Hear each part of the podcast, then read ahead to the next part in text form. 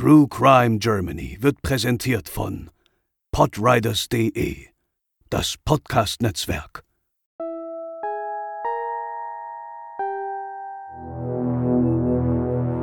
Zu Zeiten der Weimarer Republik war Berlin nicht nur ein Ort der Sünde, sondern auch in weiten Teilen der Stadt ein Ort der Armut, der perfekte Nährboden für Verbrechen, auch für Karl Großmann. Er gilt als der Serienmörder mit den vermutlich meisten Opfern in Deutschland, der für diese Taten nicht verurteilt wurde.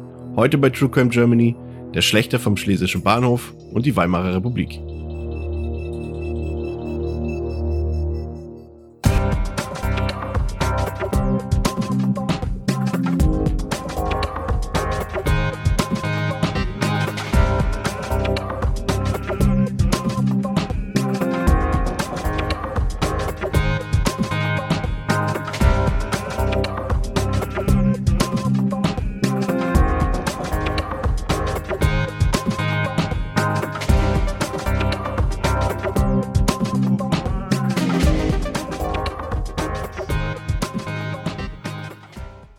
Herzlich willkommen zu einem runden Geburtstag, der nämlich 50. Folge von True Crime Germany. Ich bin der Chris und an meiner Seite sind wie gewohnt Lena. Moin. Und André. Hallo. Und der Monat Mai steht bei uns ganz im Zeichen von Berlin und von Serienmördern.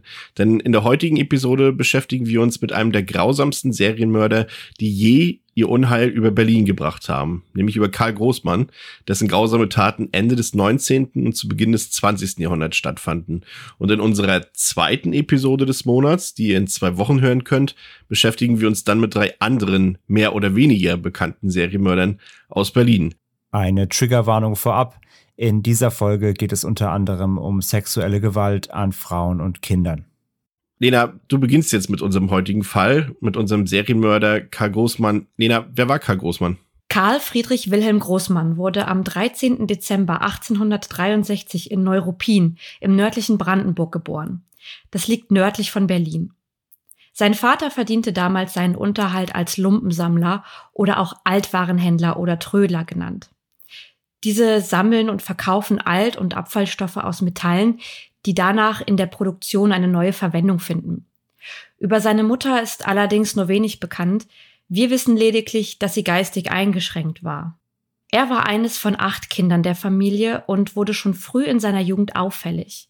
Ab 1876, also im Alter von gerade einmal 13 Jahren, war er Lehrling in der Fleischerei Ferdinand Kliefoth. Und schon während dieser Zeit zeigte er seine blutrünstige Ader und Äußerungen, welche sogar seine Geschwister als erschreckend wahrgenommen haben. Schon 1877, im Alter von 14 Jahren, kam er ins Zuchthaus, weil er ein gerade einmal vier Jahre altes Mädchen sexuell belästigte.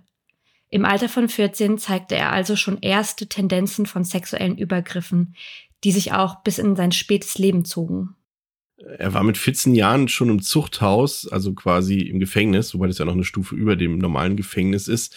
In, in so einem jungen Alter möchte man meinen, prägt sowas den Charakter, glaube ich, noch viel intensiver. Wie verhielt es sich denn nach seiner Haftstrafe? Naja, als er wieder freikam, sah man bei ihm eigentlich keine derartige Veränderung seiner Wesenszüge, keine Reflexion über das, was er diesem kleinen Mädchen angetan hatte. Und etwa zwei Jahre nach diesem Verbrechen, im Jahr 1879, wurde er wegen einer sexuellen Annäherung an die Frau des Metzgermeisters Cliffords auch entlassen. Neben diesem Übergriff wurde er auch bereits wegen Delikten wie Diebstahl, Erpressung und Körperverletzung als Jugendlicher aktenkundig. Auch der mehrfachen Vergewaltigung Minderjähriger und Unzucht mit Tieren machte er sich schuldig. Die Strafe lautete ebenfalls wieder Zuchthaus. Wie ihr, liebe Zuhörerinnen und Zuhörer, jetzt schon sehen und erahnen könnt, besaß Karl Großmann schon in jungen Jahren einen enorm kriminellen und brutalen Charakter. Kaum war er wieder auf freiem Fuß, nachdem er wegen seiner letzten Delikte an Minderjährigen und Tieren verurteilt wurde, verging er sich an einem zwölfjährigen Mädchen, wurde erneut verurteilt und kam erneut ins Zuchthaus. Und wer jetzt glauben könnte, dass Großmann seine Gräueltaten und die daraus resultierenden Konsequenzen mittlerweile verinnerlicht hatte, der irrt leider. Denn kurz nach seiner Entlassung am 1. April 1899 vergewaltigte er noch vormittags eine Zehnjährige und kurz danach am Nachmittag ein 14-jähriges Mädchen. Letztere misshandelte er so stark, dass sie sogar ihren Verletzungen erlag. Am 4. Oktober des gleichen Jahres wurde er im Alter von 35 zu 15 Jahren Zuchthaus verurteilt, die er in Bayern, genauer gesagt in Bayreuth, verbüßte. Aus der Haft entlassen wurde er im Jahr 1913 und in diesem Zuge sofort nach Berlin abgeschoben. Dort zog er in eine Wohnküche im Haus Lange Straße 8889 und arbeitete als Hausierer. Bei Hausierern handelt es sich um Händlerinnen und Händler, die von Haus zu Haus ziehen und ihre Waren verkauften. Er tat also ein bisschen seinem Vater gleich, der ebenfalls als Altwarenhändler sein Geld verdiente. Nicht unweit seiner Wohnküche lag der damals sogenannte Schlesische Bahnhof, den man heute als den Berliner Ostbahnhof kennt. Anliegend an den Bahnhof lag der Andreasplatz, auf dem sich Großmann in seiner Zeit in Berlin seine Frauenopfer suchte. Der Bezirk rund um den Bahnhof und den Platz in Friedrichshain galt damals als armes, verruchtes und hochgradig kriminelles Viertel. Viele Frauen, die er dort antraf, standen quasi vor den Trümmern ihrer Existenz, hatten weder Job noch Geld, waren also mittellos und bereit, sich seine Angebote anzuhören. Denn er bot diesen obdachlosen Frauen an, in seinem Haushalt als Wirtschafterin tätig zu werden und immer eine Schmalzstulle und einen Kaffee für sie übrig zu haben. So lockte Großmann Dutzende Frauen in sein Heim und beging erneut Sexualstraftaten und ermordete seine Opfer danach. Schon seit 1913, also seit er in Berlin war, wurde Großmann immer wieder verdächtigt, Frauenmorde begangen zu haben, da in der Nachbarschaft seiner Wohnung wiederholt Leichenteile in Waldungen und Wasserläufen gefunden wurden. Besonders im Luisenstädtischen Kanal häuften sich diese Funde. Der Kanal verbindet die Spree mit dem Landwehrkanal und wurde im Laufe der Zeit nach und nach zugeschüttet und in eine Gartenanlage umgewandelt.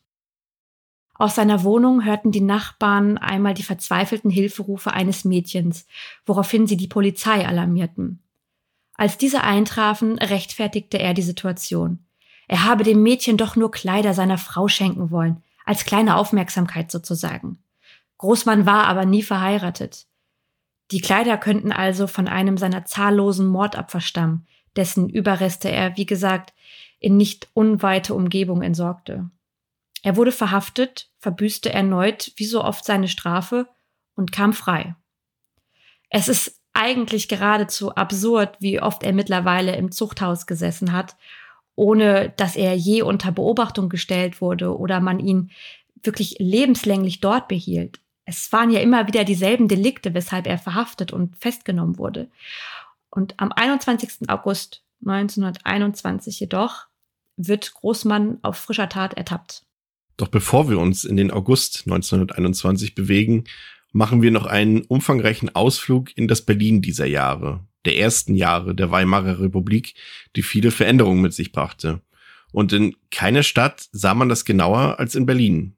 Gerade die ersten Jahre der Weimarer Republik in Berlin waren geprägt, du hast es eben schon so ein bisschen angedeutet, Lena, von extremen sozialen Unterschieden und sie standen unter keinem guten Stern. Selten war der Graben zwischen arm und reich größer in Berlin, also in der Metropole, als zu jener Zeit. Und die Folgen des Ersten Weltkriegs, die Novemberrevolution, die Märzkämpfe und auch die Inflation vor allem sorgten für massive wirtschaftliche Probleme in weiten Kreisen der Bevölkerung. Und die Inflation nahm bereits 1914 ihren Lauf und mündete in der sogenannten Hyperinflation des Jahres 1923. Und die Ursache Dafür lag wiederum 1919 in der Ausweitung der Geldmenge durch den Staat zu Beginn der Weimarer Republik. Die Politik sah darin letztendlich die einzige wirkliche Möglichkeit, um die massiven Staatsschulden zu beseitigen. Und zum Höhepunkt dieser Hyperinflation lag der Kurs für ein US-Dollar bei 4,2 Billionen Mark. Das heißt, wenn man da das mal so ein bisschen sich verbildlichen will, in Berlin kostete am 19. November 1923 ein Kilogramm Roggenbrot 233 Milliarden Mark und ein Kilogramm Rindfleisch 4,8 Billionen Mark. Das kann man sich heute kaum noch vorstellen. Um, ich erinnere mich aber auch daran, dass wir es natürlich im Geschichtsunterricht damals auch behandelt haben und Du sprachst ja jetzt auch von der Schere zwischen arm und reich. Und wie ging es denn den Leuten, die aber scheinbar trotz der hohen Inflation trotzdem noch wohlhabend waren? Ja, so während vor allem in den Stadtteilen, die von Arbeitern bevölkert waren, regelrechte Elendsviertel entstanden, wie eben das von Lena beschriebene Viertel rund um den schlesischen Bahnhof. Das waren, waren ja Viertel ohne Beleuchtung, sie waren eng und mit enormer Arbeitslosigkeit und extremer Gewaltbereitschaft, in denen die Menschen vor den Lebensmittelgeschäften in endlosen Schlangen anstanden. Da ging es den Leuten rund um den Kurfürstendamm, dessen Straßenzüge ja noch heute mehr oder weniger für das gut betuchte Berlin ein Symbolbild darstellen, eigentlich ziemlich gut. Und wie heute äh, gab es damals in den Geschäften und Häusern dieser Straßen, man denkt allein nur an das, äh, an das KDW heute, da gab es zahlreiche Kostbarkeiten aus aller Welt zu erwerben und es gab auch tatsächlich noch genug Leute, die sich das noch leisten konnten. Und dazu kamen große Ereignisse, die ebenfalls vor allem für die wohlgenährten Bevölkerungsgruppen da waren. Da wäre zum Beispiel die Eröffnung des berühmten Uferpalastes im Zoologischen Garten. Also es kennt ja jeder den Zoopalast. Der heute ist vermutlich das eines der schönsten Kinos in Berlin. Da gab es auch die Uraufführung von, von der Golem, von Dr. Caligari und Nosferatu zum Beispiel. Oder es gab das erste Automobilrennen auf der Avus 1921. Also kulturell war wohl kaum eine Zeit in der deutschen Geschichte so aufregend wie diese 14 Jahre der Weimarer Republik, sei es Literatur, Film, Musik, Kunst, also eine wirklich wegweisende Zeit. Aber die Probleme, die es gab, die konnte man eben auch in diesen Stadtteilen nicht übersehen, in denen es den Leuten gut ging. Die Stadt war quasi überlaufen von Bettlern und Obdachlosen. Und wie so oft in der Weltgeschichte waren darunter auch aus dem Krieg heimkehrende Soldaten Opfer der Situation. Leute, die von der staatlichen Hilfe nicht leben konnten, Leute, die aufgrund ihrer Schäden und Verletzungen nicht mehr an der Arbeitswelt teilnehmen konnten. Und über die Jahre der Weimarer Republik wurde gerade das Problem der Obdachlosigkeit immer und immer größer. Also die Unterkünfte, die Obdachlosenunterkünfte, die waren bis zum Platzen gefüllt. Und so kamen viele hilflose Menschen, vor allem auch in verlassenen Bahnwaggons, in, in Schuppen, unter Brücken oder eben auch in Parkanlagen unter oder eben auch in, in, in so baufälligen Gebäuden. Und besonders in den kalten Monaten im Herbst und Winter hat Berlin da ein ziemliches trauriges Bild von der Stadt gezeichnet. Ja, um ehrlich zu sein, klingt das ja jetzt auch schon wie der perfekte Nährboden für Kriminalität. Ich meine, was sollen denn die Leute vermutlich in ihrer Verzweiflung anderes machen?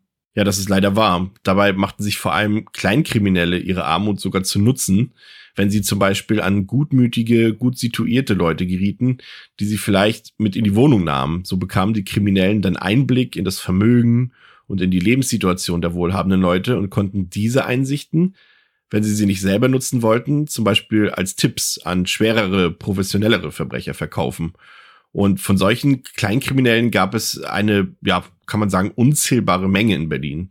Zu ausweglos war letztendlich die Situation für viele Teile der Bevölkerung. Verbrechen aus, ja, aus einer Notsituation heraus, sozusagen. Aber es gab eben auch die gerade angesprochenen schweren Jungs. Und da reden wir dann von ganz anderen Kalibern von Verbrechen. Täglich gab es neue Geschichten von grausigen Mordfällen, großen Banküberfällen, Drogenhandel und Prostitution. Und es ist eben auch die Zeit der berüchtigsten deutschen Serienkiller, die wir hier auch schon besprochen haben. Fritz Hamann, Karl Denke, Dieter Kürten oder eben, wie in der heutigen Episode, Karl Großmann. Und wie ging die Bevölkerung mit der Situation um? Lebte man dann in stetiger Angst? Du wirst vielleicht lachen, aber das Gegenteil war der Fall. Im Grunde entstanden so die ersten Auswüchse des True Crime Hypes. Man kann das wirklich fast so nennen, denn die Leute waren heiß auf die Berichte in der Tagespresse. Es gab ja damals immer morgens eine Zeitung und abends eine Zeitung. Und die Unterwelt war zwar verdorben und böse, aber für die Leute eben auch ziemlich spannend und voller Nervenkitzel. Das erkannten die Konsumenten damals schon, aber auch die Produzenten seitens der Presse. Und besonders beliebt waren dabei die wahren Geschichten und Berichte aus dem dunklen Berlin, das sich eben vom Schlesischen Bahnhof, der in unserem heutigen Fall ja auch eine große Rolle spielt, über den Alexanderplatz bis ins Wedding erstreckt hat. Und auch die Gegenden um den Bülowbogen oder den Neulendorfplatz waren kriminelle Schwerpunkte.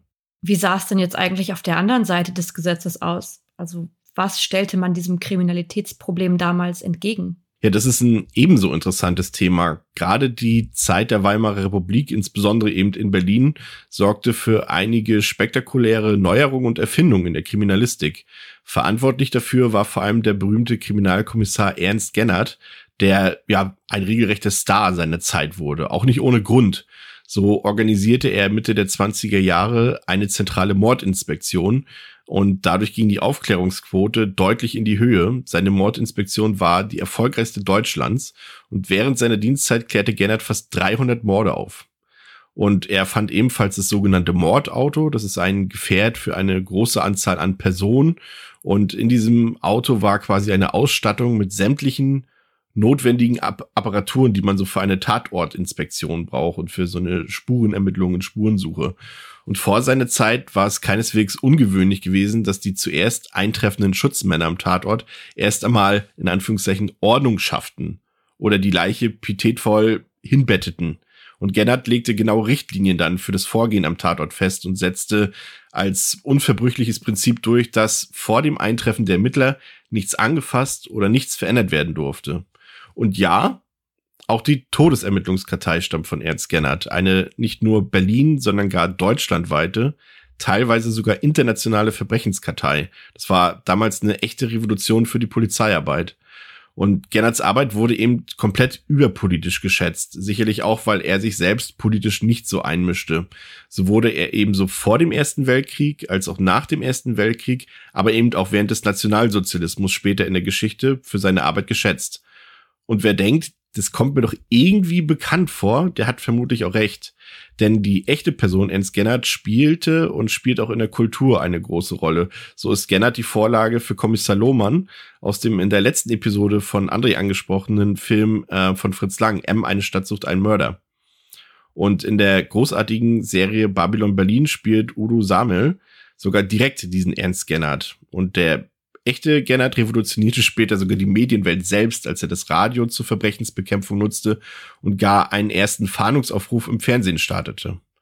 Und die Berliner Polizei nutzte das Interesse der Bevölkerung. So wurde zum Beispiel wurden Tatwerkzeuge und Spuren von Fällen auch in großen Schaufenstern ausgestellt, um eventuell Zeugen in der Bevölkerung zu finden. Ebenfalls, äh, ich will gar nicht so weit ausholen, das habe ich jetzt schon getan, aber wer mehr zu Ernst Gennert wissen will und den modernen Polizeimethoden der damaligen Zeit, der kann sich das Buch Kommissar Gennert ermittelt, die Erfindung der Mordinspektion von Regina Styriko mal ansehen. Ja, echt äh, super, super spannend. Äh, danke für die, für die Einblicke und ähm was mich aber interessieren würde, wie sah es denn damals mit der organisierten Kriminalität aus? Wir hatten ja Ende letzten Jahres den St. Pauli-Killer. Gab es solche Erscheinungen und Strukturen denn auch in Berlin damals schon? Also ganz so, wie wir die Mafia heute kennen oder wie wir sie in unserer von dir angesprochenen Folge zum St. Pauli-Killer kennengelernt haben, war es damals noch nicht aber es gab schon die sogenannten Ringvereine. Das sind quasi Vereinigungen ehemaliger Strafgefangener. Die kennt man übrigens auch aus dem Film M von Fritz Lang. Diese Vereine kontrollierten schon während der Weimarer Republik ihre Kieze und kassierten zum Beispiel Schutzgelder. Und diese Ringvereine wurden tatsächlich sogar größtenteils von der Polizei geduldet, weil sie bei schweren Straftaten wie Mord sogar als Unterstützung dienten und mithalfen, die Verbrechen aufzuklären. Bis zu 70 solcher Vereinigungen gab es. Insgesamt hatten sie wohl mehrere tausend Mitglieder und diese nannten sich gegenseitig auch Brüder und sie waren auch zur Solidarität verpflichtet, auch gegenüber den Familien der Mitglieder. Und um Mitglied zu werden, musste man mindestens zwei Jahre Zuchthaus hinter sich haben. Allerdings gab es dann auch noch so einen kleinen Ethos dahinter. Zum Beispiel hat man Mörder und Sexualstraftäter in der Regel nicht aufgenommen. Und ja, letztendlich sind da diese Mafia-Strukturen im Grunde schon doch gut erkennbar. 1934 wurden die Ringvereine dann verboten und die dann noch vorhandenen Mitglieder, die wurden dann tatsächlich ins Konzentrationslager verschleppt. Und dann gab es eben auch noch die politischen Verbrechen in dieser Zeit, die auch das ganze Geschehen in Berlin und in Deutschland natürlich bestimmt haben. Es waren die Kommunisten da, es waren die aufkeimenden Nazis da und gerade diese politische Radikalisierung nahm zu dieser Zeit ihren ungebremsten Lauf. Also man kann sagen, die Polizei hatte in Berlin der 20er Jahre wirklich viel zu tun. Das ist natürlich zum einen eine wahnsinnig spannende Zeit, aber gleichzeitig auch eine ziemlich gruselige Zeit. Eben, wie wir jetzt schon zweimal erwähnt haben, der perfekte Nährboden für grausame Mörder wie Karl Großmann und gleichzeitig damit der Auftakt für den berühmten Tanz auf dem Vulkan, wie es so schön über die Weimarer Republik heißt. Aber nach diesem langen und historischen Ausflug ins Berlin der Weimarer Republik zu dir, André, wie ging es denn nun mit Karl Großmann weiter? Ja, danke Chris für diese Geschichtsstunde, für diese interessante Geschichtsstunde. Ja, lass uns zurückkommen zum 2. August 1921, beziehungsweise zur Nacht vom 21. auf den 22. August. Und wie Lena schon sagte vorhin, wurde er hier bei Serienmördern eher selten auf frischer Tat ertappt. Iglitzki, ein Nachbar Großmanns, hörte Schreie und Wimmern aus Großmanns Wohnung. Mal wieder, muss man sagen. Es kam ja zuvor schon öfter vor, wie Lena schon beschrieben hat. Aber in dieser Nacht in der Lange Straße 88 im dritten Stock des Hinterhauses, wo Großmanns Wohnung lag, da drangen erneut eben sehr grausame Geräusche aus der Wohnung. Und dieser Iglitzki eilte zum Polizeirevier, zum Polizeirevier 50 in der Andreasstraße in Friedrichshain und alarmierte die Beamten. Und diese rückten dann auch umgehend aus. Die Beamten klopften mit Nachdruck an Großmanns Wohnungstür. Von innen hörten sie nur ein Zitat, ich schlafe schon, kommt gefälligst morgen wieder. Den Berliner Dialekt müsst ihr euch denken, den beherrsche ich nicht. Da die Beamten äh, Gefahr im Verzug vermuteten, brachen sie dann auch die Tür auf und fanden Großmann nackt und blutverschmiert vor. Und er war gerade imstande, sich mit einer Zyankali-Lösung, aufgelöst in eine Tasse Kaffee, selbst zu vergiften. Die Polizisten schalteten aber schnell und konnten dies verhindern und überwältigten ihn dann. Auf Großmanns Bett fand man eine nackte Frau vor, die 35-jährige Köchin Marie Nitsche aus Dresden. Und der Anblick ließ selbst die Beamten erschaudern. Sie war ebenso wie Großmann mit Blut überdeckt und sie verstarb leider noch vor Ort. Nitsche war gerade erst aus der Haftanstalt Moabit entlassen worden. Großmann hatte sie am Nachmittag des 21. August kennengelernt. Gemeinsam besuchten sie diverse Kneipen und tranken reichlich Alkohol. Auch ihr stellte er eine Anstellung bei sich als Haushälterin in Aussicht und lockte sie so zu sich nach Hause. Er fesselte sie dort, nach seiner Aussage einvernehmlich, ans Bett und wollte mit ihr Sex haben. Er gab zu Protokoll, dass ihm aufgefallen sei, die Frau hätte ihm 300 Reichsmark gestohlen und in ihrem Strumpf versteckt. Daraufhin sei er so wütend geworden, dass er mit einem stumpfen Gegenstand auf sie einschlug. Das allein erklärte aber nicht die Grausamkeit, mit der Großmann vorging, denn zusätzlich wurde das Opfer nämlich noch mit Küchenwerkzeugen penetriert und an After- und Schambereich verstümmelt. Bei der weiteren Durchsuchung von Großmanns Wohnung fand die Polizei weitere Frauenkleider und einen blutigen Sack. An einer Werkbank fanden sie zudem Menschenblut sowie Haut- und Muskelfasern, ebenso an einigen Messern. Im Küchenherd fand der Gerichtsmediziner Überreste menschlicher Gliedmaßen und Frauenkleidung. Die Verbindung zwischen den gefundenen Leichenteilen der vergangenen Jahre und Karl Großmann wurde schnell gesehen.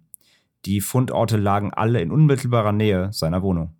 Also die Situation in seiner Wohnung, die klingt einfach nur bestialisch. Und Großmann hatte ja also offenbar gezielte Neigungen, die er nur auf solche brutale Art und Weise ausleben konnte. Aber konnte man ihm denn nach der Verhaftung weitere Morde nachweisen? Ja, hast du absolut recht. Und naja, das war damals in den 20ern noch nicht so einfach zu ermitteln, leider. 1921 untersuchte die Berliner Kriminalpolizei nach Großmanns Festnahme 13 ungeklärte Sexualmorde, bei denen es sich bei den Opfern fast immer um Prostituierte und oder obdachlose Frauen handelte.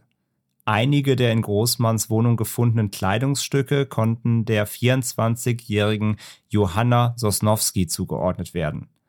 Die Ermittler glaubten, dass sie ihre Überreste am 19. August 1921 aus dem Luisenstädtischen Kanal geborgen hatten.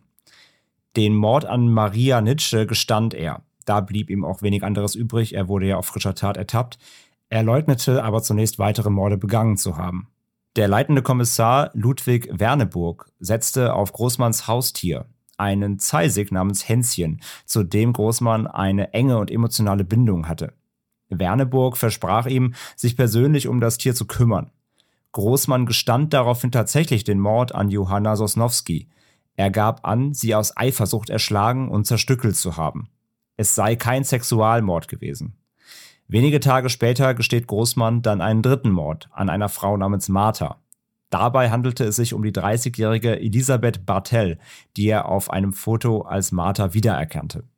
Und obwohl die vielen unidentifizierten Leichenteile aus dem Kanal klar Großmanns Handschrift trugen, leugnete er weitere Morde. Der Leichnam von Johanna Sosnowski wurde laut der Gerichtsmedizin so sachkundig zerstückelt, dass sich daraus eine präzise, ja, in Anführungszeichen, Arbeitsweise ablesen lasse. Die genaue Zahl der Morde, die Karl Großmann begangen hatte, konnte aber nie geklärt werden. Beim Verhör gab er an, Zitat, ich habe noch andere Wirtschafterinnen gehabt, bin jedoch nicht mehr in der Lage, ihre Namen anzugeben. Man ging davon aus, dass Großmann in dem halben Jahr vor seiner Verhaftung etwa acht Frauen ermordet hatte. Sechs von diesen waren bei ihm zuvor als Wirtschafterinnen angestellt. Ja, das ist, das, das ist einfach heftig, was du da erzählst. Und es ist vor allem auch unfassbar. Also da liegen ja die Beweise quasi vor den Füßen der Ermittler. Aber es fehlten eben damals noch die Möglichkeiten, dies irgendwie auch klar Großmann zuzuweisen. Ne? Mhm. Und äh, wie wurde ihm dann der Prozess gemacht und, und wie sah das Urteil aus? Ja, die Mordkommission arbeitete zehn Monate lang extrem verbissen an der Aufklärung der weiteren Morde. Der Staatsanwalt drängte damals allerdings auf den Abschluss der Ermittlungen und wollte den Prozess mit den drei gestandenen Morden starten. Die würden reichen, um die Todesstrafe für Großmann zu beantragen. Die Kripo war darüber gar nicht erfreut. Äh, sie wollten erst die weiteren Verdachtsfälle aufklären. Es kommt zu einem juristischen Gefecht zwischen dem Polizeipräsidium Alexanderplatz und der Staatsanwaltschaft mit Sitz in Moabit. Doch der Staatsanwalt setzt sich durch und die Ermittlungen wurden eingestellt und 23 Morde blieben ungeklärt. Der Prozess begann unter Ausschluss der Öffentlichkeit am 1. Juli 1922. Sein Pflichtverteidiger war Rechtsanwalt Dr. Dr. Erich Frei, einer der bekanntesten und erfolgreichsten Anwälte Berlins zu dieser Zeit. Der Untersuchungsrichter war Walter Böhmert.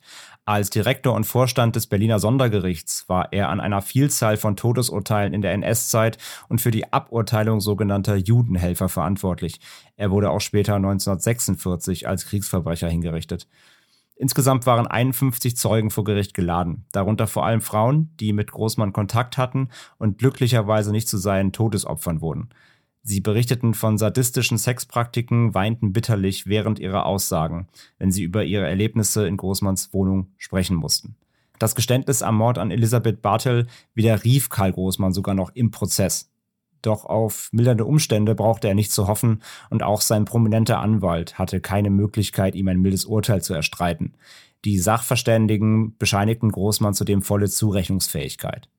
Bevor er jedoch zum Tode verurteilt wurde, erhängte sich Karl Großmann schließlich im Alter von 58 Jahren am 5. Juli 1922 vor dem Ende der Hauptverhandlung in seiner Zelle.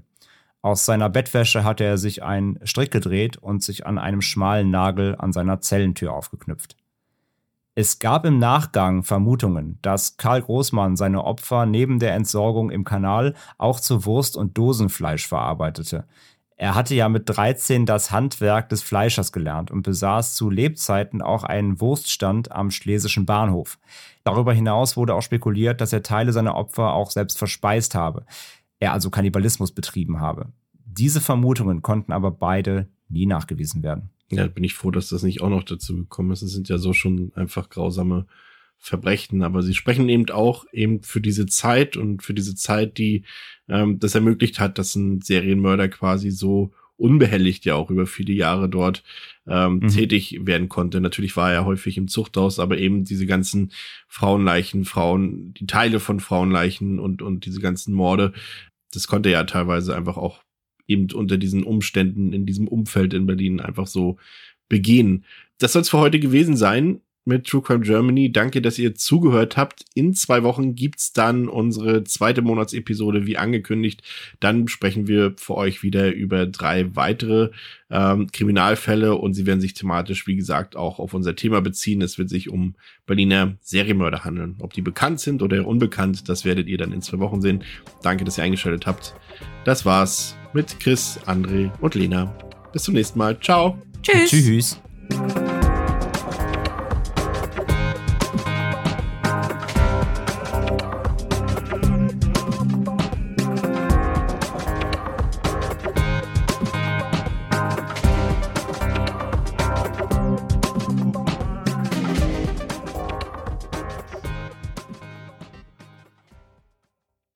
This is your invitation to the intersection of versatility and design. Experience the empowering feeling of the Lexus SUVs and some of the best offers of the year on select models at the Invitation to Lexus sales event now through April 1st. Lease the 2024 RX 350 Premium all-wheel drive for 528 a month for 36 months with $49.99 due at signing. Experience amazing at your Lexus dealer. Call 1-800-USA Lexus for important lease offer and pricing details. Not all customers will qualify. Offer in the Lexus Eastern area and it's April 1st, 2024.